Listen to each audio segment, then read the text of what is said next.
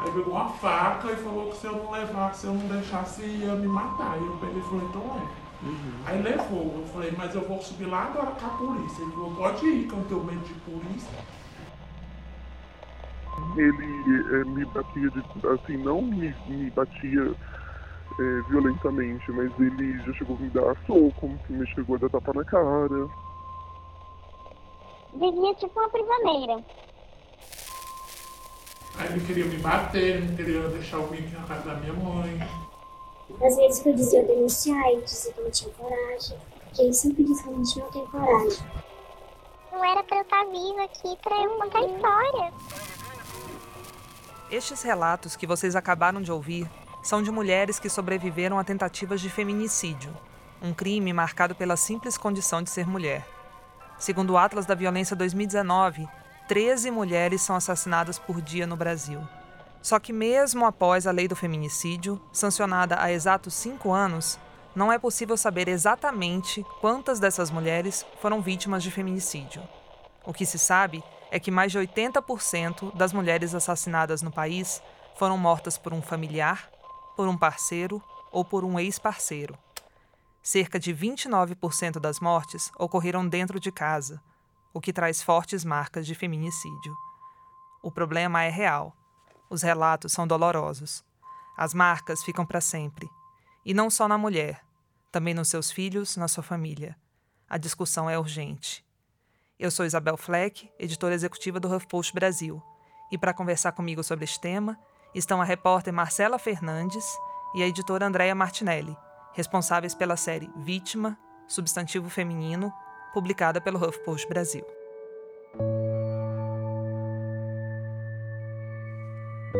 Bem, eu vou começar perguntando para vocês, cinco anos depois, quais são os obstáculos para a aplicação da lei do feminicídio? Marcela. O feminicídio foi um tipo de crime é, criado em 2015, a lei foi sancionada em 2015, a partir de uma recomendação da CPMI que investigou é, violência contra a mulher. E, e, a partir desde 2015, é, o feminicídio é um tipo de homicídio considerado mais grave, que é quando é, o homicídio acontece contra uma mulher. Então, é, inclui tanto situações de violência doméstica quanto outras situações que, que ainda não ficam tão claras na aplicação da lei. É, por exemplo, há situações em que a, a mulher é, é, morta numa situação de envolvendo o crime organizado, é, principalmente em situações de grandes cidades no Brasil, e isso não é contabilizado como feminicídio pelas secretarias de segurança. Andréia, das conversas que você teve sobre os casos é, com sobreviventes, qual é o obstáculo principal, na sua opinião, para a aplicação dessa lei? Eu acho que é o reconhecimento de que houve uma morte motivada por uma questão de gênero. Por exemplo, tem um caso que é, eu conversei com a filha de uma vítima, é, que é um caso que aconteceu é, há oito anos e deu base para que a lei do feminicídio fosse criada. E o caso dela acho que entra numa dessa. complementa um pouco do que a Marcela estava falando. É, a mãe dela foi assassinada pelo cunhado. E muitas vezes a gente tem um entendimento hoje de que feminicídio é algo que acontece unicamente direcionado é, do parceiro amoroso né, com a vítima. Mas quando a gente fala de condição de gênero, é, a lei traz uma questão que é pela discriminação, pelo menosprezo é, da condição de gênero dessa mulher, né? Da condição de ser mulher. Então, isso está implícito em outros casos, não só quando é o parceiro que comete. E, por exemplo, a Stephanie Araceli, que é a filha dessa vítima com quem eu conversei, é, basicamente o crime aconteceu quando a mãe estava indo socorrer a tia, que era o alvo desse homem, né? E aí ele, digamos, acertou o alvo errado, entre aspas, que foi a mãe dela, que vitimizou a mãe dela. Uhum. E o caso dela, inclusive, é um dos que embasou a lei do feminicídio que conseguiu apontar que é feminicídio quando existe um contexto como esse, né? Uhum. Não é porque ele não matou quem ele queria matar, né? Outra mulher acabou morrendo, mas não é porque ele não matou a parceira amorosa dele, né? Amorosa bem entre aspas, né? Porque de amor não, amor não estava presente ali. é, que, que isso não era um feminicídio, uhum. né? Então, acho que uma dificuldade de categorizar esses crimes dessa forma, acho que é algo que dificulta a aplicação da lei hoje em dia. É possível dizer que cinco anos depois, com a lei do feminicídio, teve uma mudança? Já, já dá para prever ou ver o que, que, que, teve de mudança nesse, nesse período? Acho que tem uma, um, um set de fatores que é apontado por especialistas com quem a gente conversou que é, reconhecem que existem avanços. O próprio fato da gente ter uma lei do feminicídio é um avanço, porque a gente consegue categorizar esse tipo de crime. E aí, a partir disso, a gente pode ter informações mais precisas e elaborar políticas públicas. Isso é um avanço, mas a gente tem algum, alguns entraves ainda. Um deles é isso que a gente comentou, da aplicação restritiva do feminicídio, Outro é a integração entre diferentes setores da rede especializada, as delegacias, as promotorias, a defensoria pública e o próprio sistema de justiça. É, por exemplo, a gente tem um formulário, que é um formulário de classificação de risco, elaborado pelo Conselho Nacional do Ministério Público, que foi apelidado de FRIDA. Ele está disponível desde abril de 2018, e aí no ano passado o CNJ, o Conselho Nacional de Justiça, elaborou um outro formulário. Então você tem dois documentos concorrentes que dificultam o trabalho no dia a dia. A pessoa que está na delegacia, ela não, não tem uma orientação clara de qual formulário ela deve utilizar. E esse formulário é importante porque ele identifica qual a situação real de risco daquela mulher. Ele foi feito com base em pesquisas, pessoas que trabalham com violência doméstica. É, por exemplo, se ela está no momento de se separar, isso aumenta a chance dela estar tá mais vulnerável naquele momento. E, e tem outras questões também, por exemplo, a gente tem as diretrizes nacionais do feminicídio, que foram elaboradas no ano seguinte à sanção da lei, e elas não são, elas são orientações, mas elas não são seguidas na prática ainda por é, pessoas que investigam esse tipo de crime. A gente tem uma noção, ainda uma ideia difundida de que é um crime privado, então não tem como provar, mas existem critérios técnicos para poder investigar esse tipo de crime.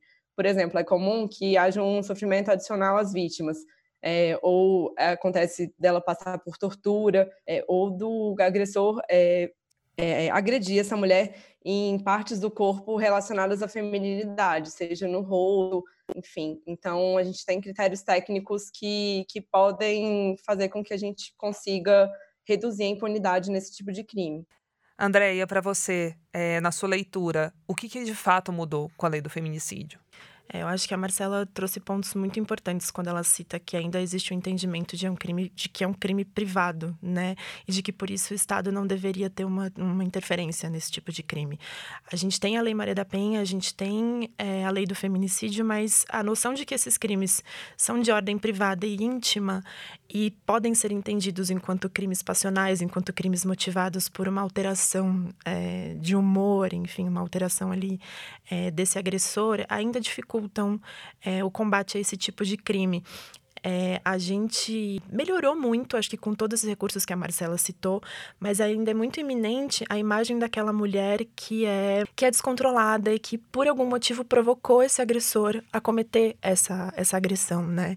Uhum. A gente hoje tem é, grupos no judiciário, grupos em várias frentes, grupos de saúde, enfim, trabalhando em cima dessas leis para mudar esse imaginário, para que esses crimes sejam tratados como eles devem ser tratados, né? Acho que esses documentos todos que a Marcela citou, uhum. eles servem para estabelecer normas para que eles sejam nomeados enquanto feminicídios, né? Muitas das especialistas que a gente conversou falaram muito nisso, do quanto é importante você combater essa noção privada e essa noção de crime passional, porque não existe uma motivação amorosa, não existe uma motivação a partir de um de um descontrole né, iminente de uma mulher que possa fazer com que o homem cometa é um crime contra a vida dela, né? Assim, é, o que a gente está falando é, é, de uma simetria de gênero que acontece dentro da própria casa, né? Então, acho que por mais que a gente tenha todas essas leis, o que a gente observou conversando com todas as pessoas que a gente conversou e com e ouvindo histórias também é que tem um trabalho muito grande pela frente ainda na implementação de todas essas normativas e de todas essas essas ferramentas jurídicas que a gente tem conquistado nos últimos anos. Para quem leu a série vai ver, enfim, é, as histórias de feminicídio e de tentativa de feminicídio são sempre muito dolorosas. E vocês duas tiveram, é, durante todo esse período de realização da série, contato com sobreviventes, com familiares de, de vítimas de feminicídio. E eu queria é, saber de vocês, como é que foi conversar com essas sobreviventes? É, Marcela, é, o, que, que, o que, que te chamou mais atenção? Como é que foi para você falar sobre isso? Eu visitei uma casa-abrigo é, que fica no Distrito Federal. É um local que as mulheres vão para quando elas estão numa situação de risco muito iminente. É, então, é, em geral, elas vão se refugiar nesse tipo de local para escapar, para elas não serem mortas pelo próprio parceiro ou ex-parceiro. E é um local que é um endereço sigiloso e elas ficam é, morando ali por um tempo, por alguns meses. E, e é muito impressionante a situação de vulnerabilidade em diversas frentes, assim, que essas mulheres estão, seja social, seja econômica, emocional é, muitas delas moram, moravam né, anteriormente em, em locais que há muito difícil acesso a qualquer estrutura do Estado. Então, elas estudaram até o sétimo, oitavo ano apenas, não tem muita expectativa de conseguir um bom emprego, e a, a situação econômica é muito determinante para a mulher conseguir sair dessa situação. Teve uma, uma pessoa com quem eu conversei que ela começou a ser agredida pelo marido pouco tempo depois que ela teve um filho. Ela tinha um mês que ela tinha dado à luz e ela começou a ser agredida e foi fundamental para ela conseguir um emprego para ela conseguir se empoderar de alguma maneira e sair dessa situação. E, e é muito muito impressionante também o quanto isso é naturalizado, o quanto todas elas falaram que elas, isso é muito parte do cotidiano delas. Elas têm muitas amigas e conhecidas e vizinhas e a mãe que passaram por esse tipo de, de relacionamento. E, e o próprio processo de você conseguir desnaturalizar essa agressão é muito importante para você sair dessa situação e para a própria investigação do crime mesmo, porque a, a escuta da vítima, seja na delegacia, seja no judiciário, é, é muito determinante para você conseguir algum tipo de, de responsabilização do agressor. E você percebeu, assim, que elas têm consciência da violência que elas sofreram? Elas têm consciência do que aconteceu ou, ou, isso só veio depois? É um processo muito difícil, assim, doloroso. Você vê que leva muitos anos. Tem mulheres com quem eu conversei que começaram a ser agredidas com 17 anos de idade. E é muito recorrente, é, existem três fases né, do, do ciclo da violência, que é um conceito da psicologia que é usado na rede especializada, nas delegacias, é, enfim, que, que é um momento de aumento de tensão, depois acontece a agressão em si, que ela não necessariamente é física, às vezes ela é psicológica, por exemplo, e, e depois vem o momento da fase da lua de mel, que é, em geral, quando o agressor tenta se reconciliar com a vítima, e é muito comum no relato delas você identificar essas fases, assim.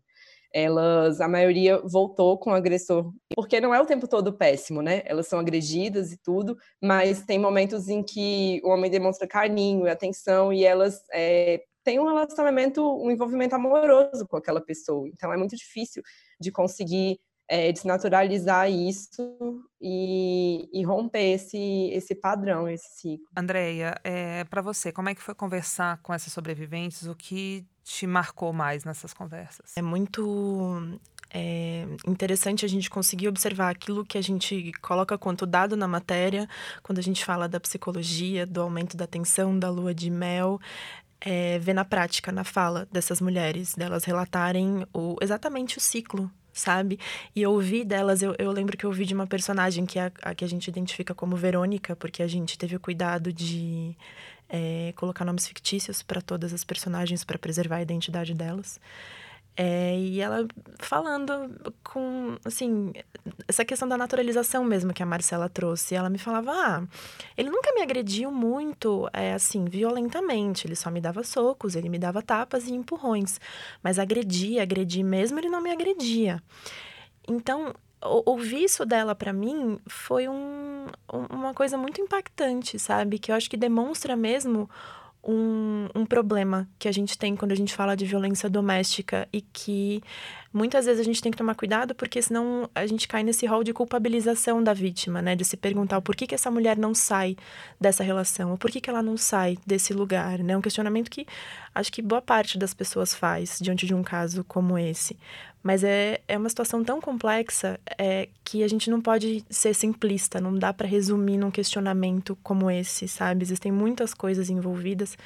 Acho que a, a, você aprender que você não necessariamente precisa estar naquela relação parte desse processo que a gente tem vivido, acho, nos últimos anos, de nomear as coisas, né? De ter leis que, que apontem que, que isso é um problema, que o Estado tem que dar conta disso, tem sim que criar normativas, é, para que no, no, no, âmbito pessoal a gente possa combater isso, identificar isso com mais rapidez, né? Não, não como essa personagem, por exemplo, achar que é, socos e tapas e enfim não são agressões extremamente violentas né uhum.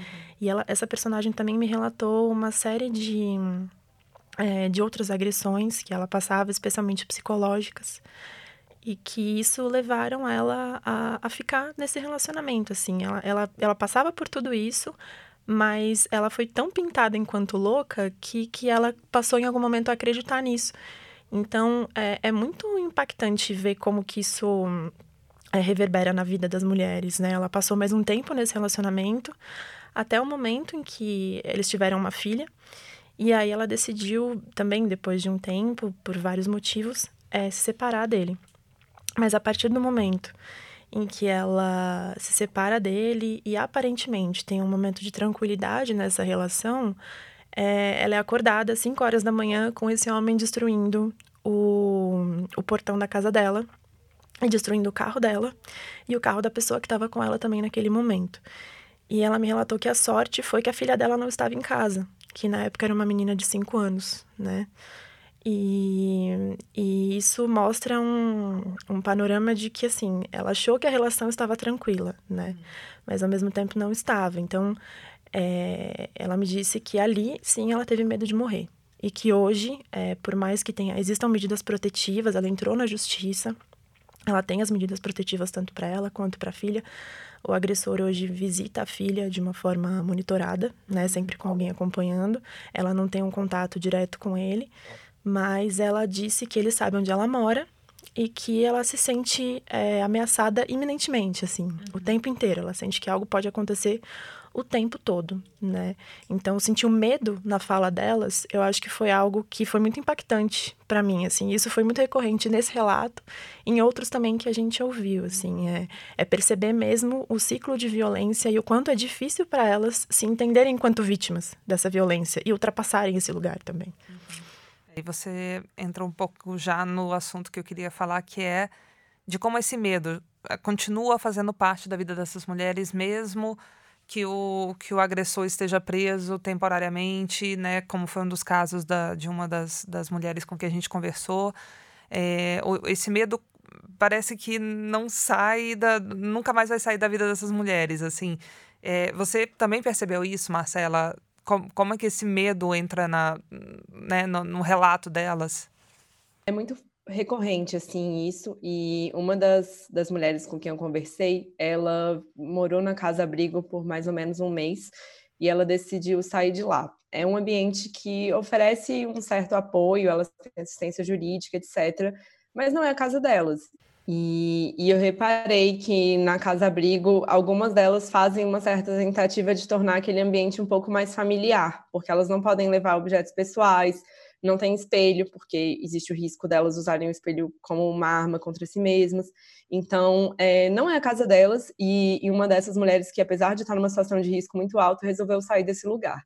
E ela foi morar com, com um familiar, e ela tinha muito medo, porque o ex-marido estava preso, mas ele estava preso provisoriamente porque ele descumpriu uma medida protetiva.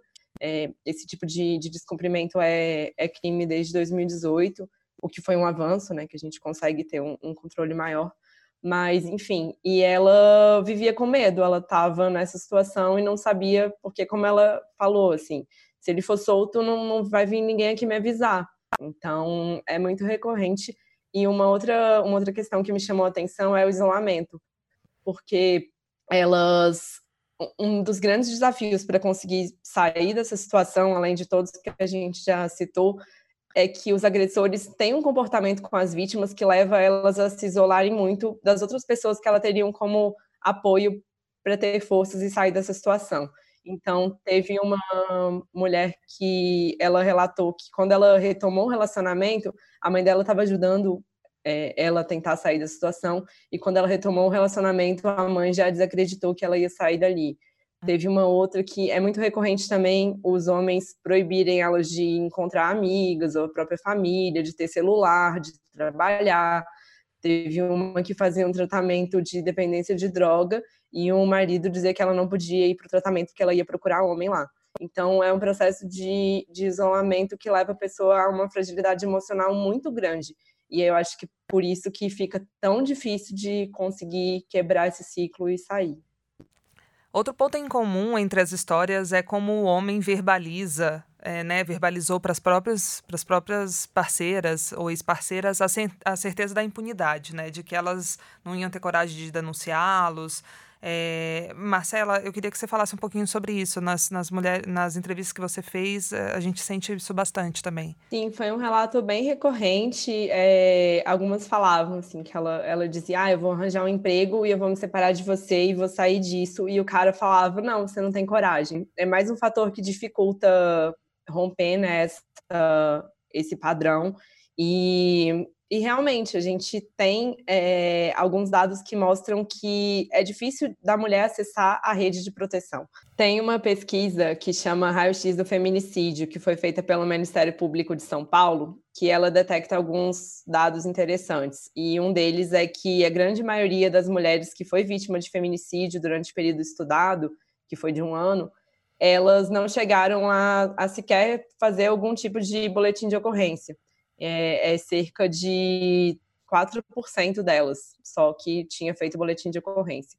Então, isso mostra que a rede de proteção, sejam as delegacias especializadas, seja a Defensoria Pública, não está chegando até essas mulheres. É, Andréia, você também percebeu isso nas suas conversas? Percebi muito e acho que isso passa pelo, pela primeira etapa, né? Que é a tal da violência psicológica. E é importante, acho que eu lembrei de uma coisa que é, é no próprio raio-x do feminicídio, como a Marcela citou, tanto no, no estudo quanto as promotoras que a gente conversou, elas ressaltam que os feminicídios íntimos são os mais fáceis de identificar. Então, por isso, inclusive, que a gente tem essa, essa notificação um pouco e esse entendimento mais próximo de que o feminicídio ele acontece a partir de um, de um ciclo de violência que essa mulher está vivendo, né? O que você chama de feminicídio íntimo é o com o parceiro. Com o parceiro, uhum. isso, exatamente. Que é, que é como, como eles citam no relatório. Eles uhum. classificam como feminicídio íntimo. Existem outros tipos que eles também colocam no relatório, mas o mais comum que a gente vê, inclusive, nesses dados que são contabilizados pela Secretaria de Segurança Pública e que a gente vê no IPEA, no Atlas da Violência, eles partem dessa noção geral de mortes de mulheres e também categorizam essa questão uhum. do feminicídio íntimo, que é isso que acontece dentro de casa. E até ele acontecer, é, ele é a última parte, né? Assim, ele é, ele é o fim de tudo. Ele é o fim desse ciclo uhum. tão, tão violento pelo qual essa mulher passa. E dentro desse ciclo, é, esse agressor, ele, ele é como se ele sentisse a mulher enquanto propriedade uhum. sabe? E, e reforçasse muito uma simetria de gênero que foi notada pelas especialistas que a gente entrevistou também. É, é muito recorrente na fala delas é, entender a casa enquanto esse ambiente tão predatório para as mulheres e que esse homem pode exercer essa superioridade, esse poder que ele acha que tem sobre essa mulher. Então, esse relato da Marcela, acho que é, dessa personagem que ela entrevistou, acho que traz muito isso. E é aquilo, se essa mulher muitas vezes não tem acesso à rede de proteção, vive numa área muito vulnerável, que é o caso de uma das entrevistadas da Marcela, né? É, e uma das minhas entrevistadas também, aqui da UANA, no Mato Grosso do Sul, é, ela não tem acesso a essa rede de proteção. Então, para onde ela vai correr, né? Ela vai até a delegacia, ela faz um boletim de ocorrência, mas depois ela volta para casa. Então, ela fica sob ameaça iminentemente, assim, o tempo todo, uhum. né? E ouvindo que ela não pode estudar, que ela não pode trabalhar e que ela tem que ficar longe daquela família. E por mais que em algum momento ela revide, ela, ela tome uma atitude, é talvez aí, nesse maior momento de rompimento, que o feminicídio acontece. Isso, inclusive, os dados mostram também, que assim, o, o feminicídio ele acontece quando as mulheres tomam a atitude de romper com o relacionamento.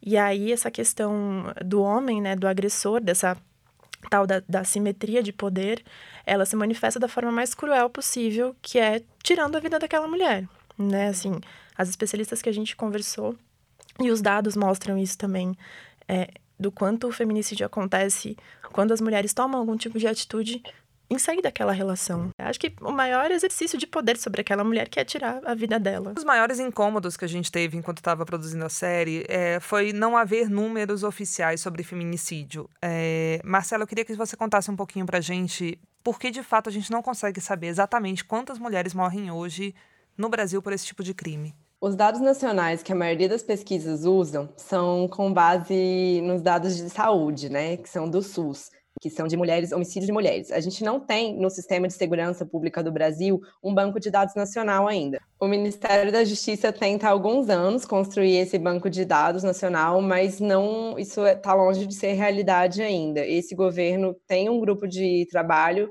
voltado para a violência contra a mulher que está tentando construir esse banco de dados, mas é, o Ministério não ofereceu informações. A gente buscou informações com o Ministério da Justiça e ele não informa, é, informou como em que fase está é, no andamento.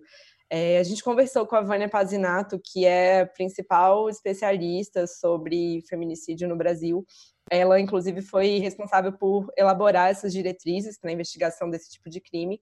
E, e ela fala, chama atenção também para um fenômeno que é quando as secretarias de segurança divulgam números, que é o que a gente tem hoje de feminicídio oficialmente, elas muitas vezes deixam de incluir alguns tipos de crimes que deveriam ser incluídos como feminicídio. É, ela cita como exemplo, no início do ano, é, no Ceará, teve algumas meninas que foram mortas pelo crime organizado, e esse tipo de crime não foi relatado como se fosse um feminicídio, mas há evidências de que elas foram agredidas também pelo fator de gênero. Então, é, a gente tem uma fragilidade dos dados, ainda que a gente tenha algum tipo de informação, ela não é a informação mais completa para a gente poder desenhar políticas públicas efetivas para conseguir combater esse tipo de crime. Você acha que o Brasil ainda precisa aprender o que é feminicídio? Assim, isso passa. E aí, quando eu falo em Brasil, eu falo a sociedade em geral, eu falo as delegacias, né, quem trabalha nelas, obviamente, é, os aparelhos de segurança. A gente ainda precisa aprender o que é feminicídio? Os próprios especialistas citam isso, que a gente ainda está muito distante de conseguir pegar o tipo de informação que a gente já consegue coletar e transformar isso numa política efetiva para combater esse tipo de crime. E, assim, é, são 13 mulheres mortas todos os dias, e em novembro do ano passado foram um pouco mais de 300 casos que o Tribunal do Júri julgou. Então, é, que é o mês que eles fazem um mutirão para julgar esse tipo de crime. Então, assim, é, por mais que a gente não possa fazer uma relação direta, mas dá para ter uma noção de o quanto isso é um problema muito grave ainda no Brasil e não é do nada que o cara vai chegar ao extremo de matar aquela mulher, né? Esse é um processo, como a Andrea mesmo citou, é o ponto final do ciclo da violência e enquanto a gente não enxergar as diferenças de gênero em todos os âmbitos e trabalhar isso desde criança para entender como isso vai se desenvolvendo ao ponto de chegar num ato de extrema agressão, a gente não vai conseguir mudar esse cenário. Andréia, você percebeu isso também? Que a gente ainda não sabe o que é feminicídio no Brasil? ouvindo todas as especialistas que a gente conversou e que trabalham diretamente na rede de enfrentamento à violência contra a mulher, uma coisa recorrente na voz de é, defensoras públicas e promotoras, inclusive da própria Vânia Pazinato, né, que a gente entrevistou, é que, é assim, a gente sabe o que é feminicídio na, na, no papel, né? Assim, mas existe uma dificuldade muito grande do sistema público é, como um todo, tanto de saúde, tanto delegacias, sistema de justiça, enfim, toda essa rede, trabalhar de uma forma realmente integrada para o combate dessa violência. Isso é uma coisa que, na verdade, está estipulado na Lei Maria da Penha. Uhum. E o que elas falam é que, é que, assim, também a gente não, não, não, É importante pontuar que a gente não consegue falar só da lei do feminicídio quando a gente fala de feminicídio, né? Justamente por ele ser é, esse, essa última etapa desse ciclo, né? Essa etapa que não tem mais volta. É, então, assim, a gente há 13 anos tem a Lei Maria da Penha, esse ano a lei vai fazer 14 anos, e o que as especialistas apontam é que, assim, se houvesse vontade política por parte do poder público, e elas não citam só o governo atual, elas citam governos anteriores também, isso estaria diferente sabe? A gente teria uma discussão muito mais ativa sobre o tema na sociedade, dentro das escolas, dentro das casas, e o sistema de enfrentamento estaria funcionando de uma forma um pouco mais eficaz. Porque o principal ponto que elas colocam é que, assim, a delegacia, ela é um acesso quando a mulher já sofreu a violência, né?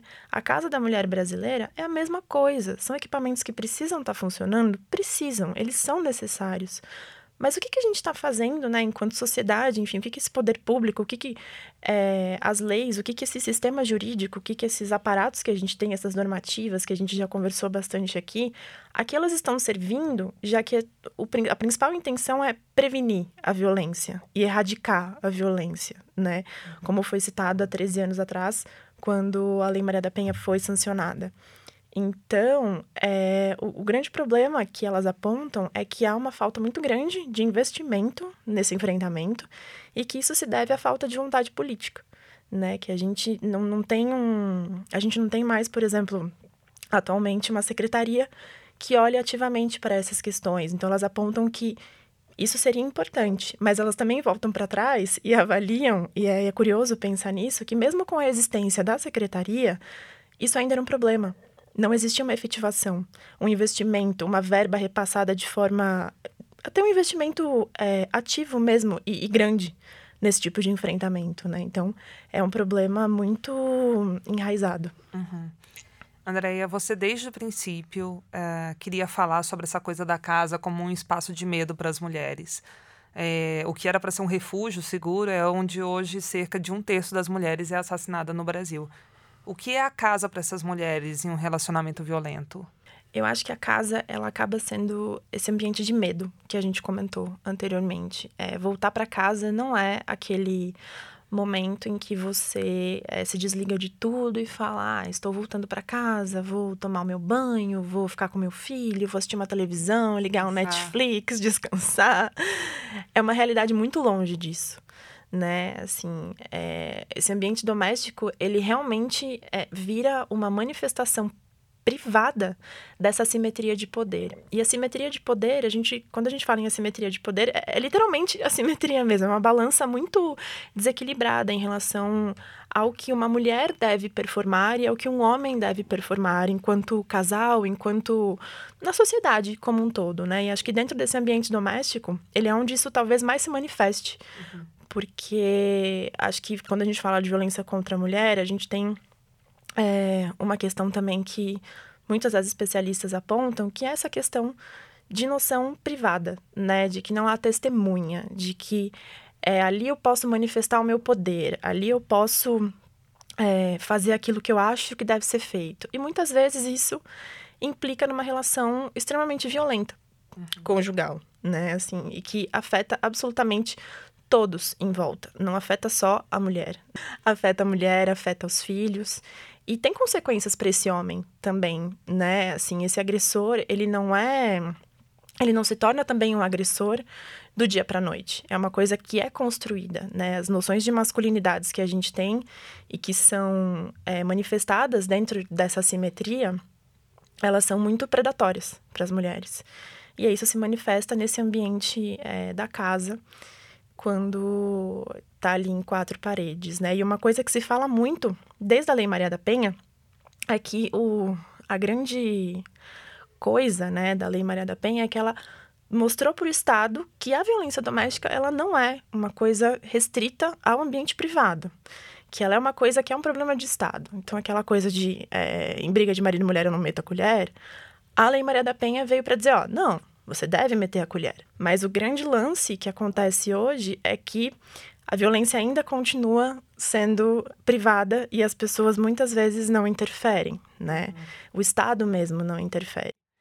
Você chegou a conversar com uma familiar de uma vítima de feminicídio que falou, inclusive, em cárcere privado, né? Você pode contar um pouquinho dessa história? É, ela era uma muito jovem quando ela chegou em, no Rio de Janeiro. Ela era do Mato Grosso do Sul, de uma cidadezinha chamada Aquidauana, muito pequena ali, perto do ali próxima do Pantanal, enfim, muito distante. E o que ela me contou é que logo ela casou, né? Achou que ela seria a melhor coisa que ela estaria fazendo. E ela se sentia como prisioneira dentro de casa. Porque ela era agredida não só fisicamente, mas psicologicamente, tanto pelo marido quanto pelos familiares dele, assim. E na fala dela dá para perceber muito que tinha um aspecto de preconceito, inclusive por ela ser uma mulher negra. É... E outras questões, de ser de outro estado, de ser muito ingênua, de ser muito inocente. Ela até me disse claramente, assim, e, e, riu em seguida, até por isso estou falando nesse tom. Ela é. A gente sai do Mato Grosso do Sul e vai para a cidade grande e acha que, né? A gente é muito ingênuo, a gente acha que vai encontrar a maior maravilha, mas eu era tão ingênua. Enfim, ela fala isso rindo para descrever o quanto ela não percebeu o que estava acontecendo com ela, né? E conforme o tempo foi passando, essas agressões foram aumentando. E ela disse que ela me, se sentia como uma prisioneira dentro de casa, porque era do trabalho para casa, da casa para o trabalho. É, se ela chegava um pouco mais tarde, era porque ela estava vadiando, porque ela era uma vadia, enfim. Ela ouvia coisas desse tipo e ouvia com recorrência que ela era uma mulher burra e incapaz de fazer qualquer coisa, assim, ela, sei lá, errava algum prato de comida, errava alguma coisa que ela fazia, ela já era acusada imediatamente. E, e tudo isso culminou num outro episódio em que ela foi empurrada na área da cozinha e machucou a cabeça. E aí ela foi amparada por uma das filhas, que tinha, pelo que ela me falou, tinha cinco seis anos na época. E, e aí ela tomou a decisão de sair de casa. Ela falou aí, não, para mim acabou. E discutiu com ele, lembra de ter falado para ele, agora eu vou embora. Eu vou na delegacia te denunciar e não volto mais. E aí ela me contou que, na verdade, ela não foi na delegacia. Ela foi para casa de uma amiga. E eu acho que esse caso é muito sintomático, sabe? Porque muitas vezes é isso que as mulheres acabam fazendo, né? Uhum o apoio que elas buscam não necessariamente é nesse ambiente frio, gelado e nada acolhedor que é uma delegacia, né? Por mais que ela seja uma delegacia da mulher, né? Assim, tenha esse propósito. Muitas vezes é na igreja, num abraço de, um, de uma amiga, né? Enfim. E aí, não necessariamente essas pessoas estão preparadas para lidar com essa situação. E aí, tanto que no caso dela, ela não denunciou, ela não fez um boletim de ocorrência, ela não fez nada disso, nada que né, seria orientado se ela tivesse ido numa delegacia, por exemplo. E voltou para casa, é, de novo, teve uma série de discussões, até que ele expulsa ela de casa. E ela é obrigada a deixar as duas filhas no Rio de Janeiro e voltar para Aquidauana, assim. Então, ao mesmo tempo que ela tinha essa coisa de ser uma prisioneira desse homem, assim que ele que ele viu a oportunidade, ele colocou ela longe das filhas, que foi uma outra violência contra ela, né? E aí, enfim, isso já tem, pelo que ela me contou, tem mais ou menos oito anos. E as filhas já estão maiores, enfim. E ela tem outro tipo de contato com elas hoje, mas ela mora hoje no Mato Grosso, perto da família dela, assim. E, e é, é, um, é um caso que eu acho que relata muitas etapas do que a gente falou aqui no podcast, né? Desse ciclo da violência e de como ele se manifesta de diversas formas nas histórias das mulheres. É, eu queria também perguntar para vocês o que chamou mais atenção no impacto dessa violência sobre os filhos. A Marcela conversou com, com mulheres que passaram por isso e que muitas vezes os filhos acompanharam a violência, o ciclo de violência. Como é que isso impacta nos filhos? A gente consegue perceber também nos relatos essa normalização e a não percepção da violência e de como ela impacta de verdade. É, tinha casos de que, por exemplo, o, o agressor pegou a criança, era um bebê de colo ainda, e saiu com essa criança à noite. A mãe foi desesperada atrás, ficou horas procurando. Ele estava bêbado, fez uso de drogas nesse dia. E, e aí, mesmo passando, relatando situações dessa, relatando que ele agredia ela fisicamente na frente do filho, essa mulher me falou que ele era um ótimo pai que ele nunca agrediu a criança. É muito importante também que exista uma assessoria jurídica para essas mulheres. Em geral, a Defensoria Pública oferece esse tipo de serviço é, para que elas, as mulheres que estão em situação de violência doméstica, tenham um auxílio para conseguir um divórcio ou questões ligadas à guarda da criança. Também. Andréia, é, e para você, o que mais chamou atenção nesse relato é, relacionado aos filhos? É, eu acho que a maioria das histórias que a gente ouviu, as mulheres eram mães, né? E os filhos estavam nesse cenário de alguma forma. Seja amparando essa mãe, como essa história que eu contei agora, seja sendo um objetivo dessa mulher ser mãe, por exemplo, e por isso ela continuar nessa relação, que foi uma das histórias que eu ouvi. é, da, da Verônica, que eu também já citei aqui, ela disse que ela também escolheu ficar na relação porque ela queria ser mãe e porque ela acreditava que tendo um filho, ela ia arrumar tudo, ela ia consertar tudo. Então, esse filho aparece de diversas maneiras nessas relações violentas, sabe? E é, ouvindo especialistas, é, a gente, eu, eu consegui ter uma noção de que, assim, essas crianças, elas são invisíveis para o combate à violência doméstica, inclusive perante o sistema de justiça. Não se tem uma, uma lei específica para proteger essas crianças, assim.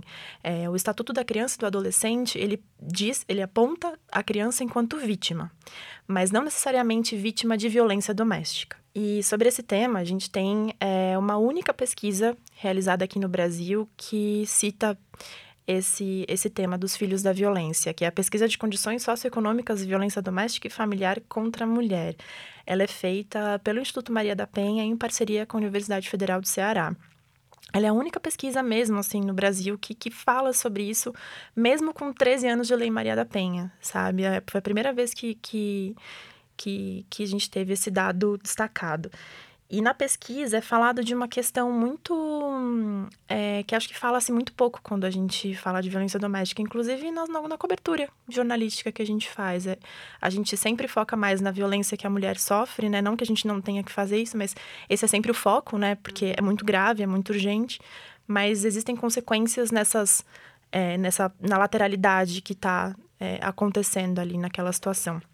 E os filhos entram nisso. É, o que se fala na pesquisa é de uma da violência transgeracional, que é assim. E a partir desse conceito, você consegue entender essa criança não só como testemunha dessa violência, mas enquanto vítima dessa violência. E aí a gente tem o raio-x da violência, que aponta que essas crianças são vítimas indiretas da violência, coisa que a gente não tem no sistema jurídico. Eu conversei com a Alice Bianchini, que é advogada e membro da OAB, que estuda esse tema atualmente, e ela me falou que a única lei que a gente tem é, aqui no Brasil, é, que protege essa criança de certa forma, é a lei da primeira infância, que inclusive garante uma escuta protegida para essa criança. Então, quando ela vai contar o que ela viu que aconteceu dentro da casa dela, ela não vai ser revitimizada, ela vai ser acolhida, ela vai ter um ambiente específico para ser ouvida. Ah, deseja-se que ela não passe por mais problemas psicológicos em relação à violência que ela sofreu. Mas não é isso que, que acontece, né? Que a gente sabe. É, a questão da violência transgeracional é, é apontada, inclusive, pela Alice é, na conversa, como uma questão que é assim.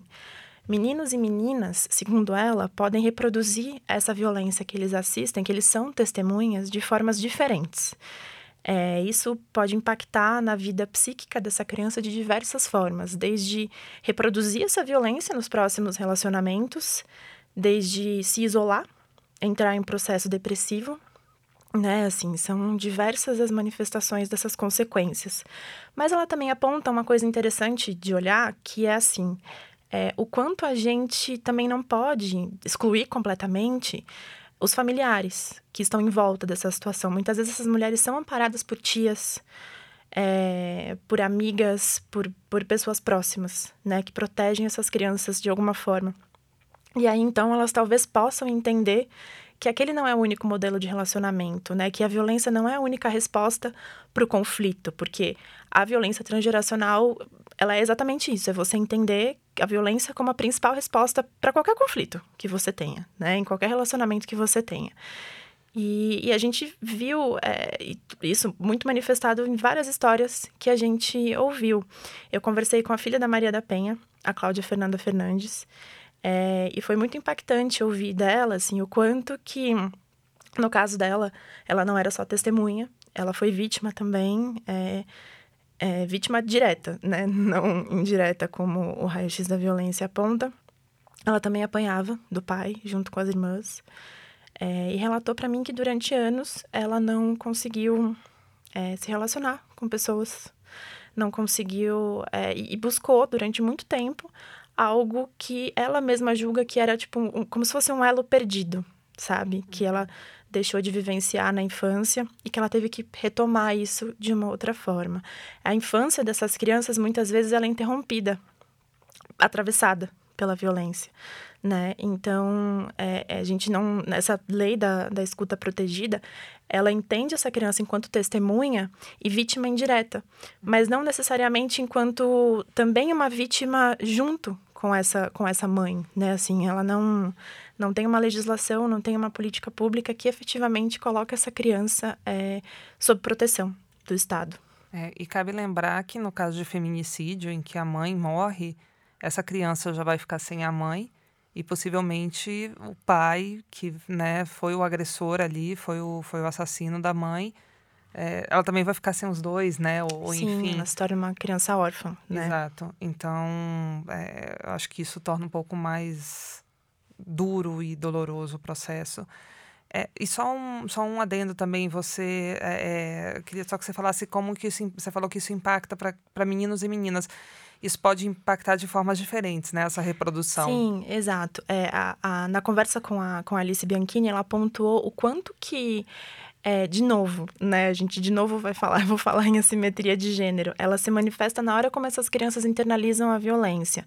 Então, na fala dela, ela deixa muito claro que, assim, a partir do que eles veem acontecendo dentro de casa, meninas podem vir a entender que aquele é o lugar que elas devem ocupar, ou seja, é, ah, tudo bem se o meu namorado me bater. É assim que meu pai e minha mãe se relacionavam. Tudo bem eu ter um relacionamento violento, porque era assim que a minha mãe se relacionava com o meu pai, né? Eles se agrediam verbalmente, é, chegava a culminar em agressões físicas, enfim, coisas desse tipo. Os meninos, é, muito dentro de uma perspectiva de masculinidade, podem incorporar ainda mais essa noção de que homem está ligado à violência. Ser homem é sinônimo de ser valente, mas não valente no sentido de é, valentia no sentido positivo, né? Muitas vezes tem essa conotação, né? Mas uma valentia que é violenta. Tem até uma campanha da ONU que foi feita uns anos atrás que falava sobre isso, que chamava Valente não é violento. Uhum. Então, é, o que a Alice falou foi muito nessa noção, assim, de que isso pode se manifestar de formas diferentes. E ela pontuou que isso já é estudado em outros países. Nas pesquisas que ela fez, ela notou que isso é muito mais estudado nessa perspectiva de violência doméstica, tanto na Espanha quanto nos Estados Unidos, que existem estudos muito mais avançados sobre o tema lá do que aqui, América Latina, tanto Brasil quanto América Latina, e o quanto a gente precisa avançar, olhar para essas crianças também de uma forma responsável. Uhum. Na visão de vocês, o que, que hoje precisa ser feito para de fato combater o feminicídio e a violência contra a mulher? Bom, eu acho que tem uma questão financeira que é a Andrea citou isso anteriormente é bem impactante assim o, o, orçamento da Secretaria da Mulher que fica dentro do Ministério da Mulher, Família e Direitos Humanos é, era de em 2015 era de 119 milhões de reais e em 2019 passou para 5,3 milhões. Então a gente tem uma queda muito grande de financiamento e, e é com esse dinheiro que, por exemplo, a gente pode construir mais casas da mulher brasileira que é um, um local que reúne diversos serviços, é, tanto assistência jurídica quanto assistência social, enfim, para mulheres que estão nesse tipo de situação. E falta também a gente pensar a violência doméstica não está isolada de diversos outros fatores que existem, é, seja a, o problema da segurança pública no Brasil de modo geral sejam fatores socioeconômicos. Então, é, um dado que sempre chama atenção nesse debate é em relação à morte de mulheres negras. O Atlas da Violência de 2019, ele mostra que entre 2007 e 2017, o número de homicídios de mulheres não negras aumentou 1,6%, enquanto no mesmo período o homicídio de mulheres negras cresceu 29,9% e a gente ainda não tem estudos profundos para entender por que, que mulheres negras morrem mais no Brasil. É, a Vânia Pazinato fala que a gente não tem como desassociar esse dado de fatores socioeconômicos e a gente não consegue converter esse discurso de como é importante combater a violência doméstica em pesquisas e em políticas públicas que de fato sejam eficazes. E, e tem o, o papel também dos governos seja no âmbito municipal, é, estadual, quanto federal, de conseguir conduzir esse tipo de política pública de uma maneira mais efetiva, que é algo que a gente realmente não tem visto nos últimos anos. E eu ainda adiciono uma questão que, assim, muitas das especialistas que a gente conversou, e eu falo muitas, mas na verdade todas, né, pontuam é, não só essa falta de investimento, mas o quanto essa mudança cultural ela não vai acontecer, as mulheres não vão deixar de morrer enquanto a gente não provocar uma, uma mudança cultural, assim, enquanto sociedade. É, e a gente vê muitos avanços no âmbito jurídico, mas a discussão de gênero ainda precisa avançar. Por, por exemplo, na visão delas, é, a gente deveria falar sobre isso abertamente nas escolas. A Lei Maria da Penha prevê isso. Prevê que uma das formas de prevenir a violência doméstica, que é o que eu falei anteriormente também, dessa coisa, beleza, a gente precisa da Casa da Mulher Brasileira, a gente precisa de mais delegacias 24 horas, a gente precisa dessa rede de atendimento. Mas e antes disso? Né? O que está antes disso? O que, que vem antes disso? A Lei Maria da Penha já coloca isso. Ela estipula que a gente precisa é, pensar na educação dessas crianças, pensar em educar esses, esses homens para que eles não sejam agressores, em educar essas mulheres para que elas não reproduzam também esses padrões de gênero, para que elas é, não, não, não se é, não entrem nessas relações violentas também e para que os homens não perpetuem esse comportamento, né? E segundo as especialistas isso só acontece é possível que isso só aconteça através da educação de políticas educacionais. E é uma das é, ações afirmativas da Lei Maria da Penha, que é apontada por elas que deveria ter sido implementada há muito tempo. Como o governo atual, como o governo Bolsonaro tem lidado com essa questão é, né, de, de combate à violência contra a mulher e o mesmo de combate ao feminicídio? Eu acho importante destacar que a Lei Maria da Penha, ela é principalmente para prevenir a violência doméstica e não, ela não é uma lei punitiva. A gente buscou algumas informações com o governo federal, com o Ministério da Justiça e com o Ministério da Mulher, Família e Direitos Humanos, e a gente realmente encontrou uma barreira grande de transparência. É, a ministra Damares Alves fez alguns anúncios durante o ano passado. Ela falou que o combate à violência doméstica era um tema prioritário para o governo. No entanto, a gente não conseguiu é, ter informações objetivas sobre o que foi feito até agora. O governo está lançando esse ano, agora no mês de março, um plano emergencial de combate ao feminicídio, mas há sete meses foi lançado o Pacto para a Implementação de Políticas Públicas de Prevenção e Combate à Violência contra Mulheres, e nenhuma das medidas foi detalhada. Então, a gente não tem como entender o que está avançando, o que, que de fato está sendo feito, se está funcionando ou não. No ano passado, a gente teve uma mudança relevante, que foi uma reconfiguração do programa Casa da Mulher Brasileira. É, a partir desse ano, a expectativa do Ministério é que 25 municípios tenham novas unidades e houve uma transformação. Agora vão existir quatro tipos de, de tamanhos de casas diferentes isso vai fazer com que as casas tenham um financiamento mais barato. No entanto, é, as falas também continuam reproduzindo preconceitos de gênero que dificultam a gente conseguir avançar nessa, nesse tipo de política pública. Então, apesar da ministra Damares dizer que quer que esse tema seja, que a violência contra a mulher seja discutida nas, nas escolas, ela também diz que não se pode discutir gênero nas escolas. E então isso também acaba sendo uma barreira para a gente conseguir avançar. É, eu, eu, concordo muito com a Marcela, e isso estava é, muito dentro da fala das especialistas que a gente ouviu para fazer essas matérias especiais. Uma coisa pontuada por elas é que não adianta nada você ter um pacto contra a violência contra a mulher se, na verdade, você já tem a Lei Maria da Penha muito completa. Muito. Elas citam que a Lei Maria da Penha é uma lei muito completa. E ela é realmente é considerada a terceira melhor lei é, em relação ao enfrentamento de violência contra a mulher pela ONU. E, e o que elas questionam é o seguinte: por que fazer um pacto se a gente já tem uma lei que não está sendo implementada? Então, o que esse pacto faria? Que foi o que a gente tentou buscar entender e não teve resposta. Né? Então, o que elas falam sempre que a gente faz matéria sobre violência doméstica nesse ponto. Ano passado, a gente teve muitas alterações na Lei Maria da Penha que, que visavam fortalecer a lei, mas, segundo as especialistas, enfraquecem ainda mais, porque você pode causar uma certa fragilidade, né? Dizendo que a lei não é boa o suficiente a partir do momento que você. É, provoca alterações e elas pontuam também, ponderam também, na verdade, que é importante sim aprimorar a lei, mas que não na forma como estava sendo feita na época. Essa era a crítica que era feita. Acho que eu concordo muito quando a Marcela fala dessa questão da linguagem, né? Não adianta a gente ter a lei, a gente ter mecanismos jurídicos para combater se a violência continua acontecendo. Então a gente está combatendo o que, na verdade, né? Se é um problema cultural, como pontuam os especialistas, é, isso deveria é, ser integrado, né? Isso deveria estar na escola, isso deveria estar em todos os âmbitos da sociedade. E hoje a gente vê que não está.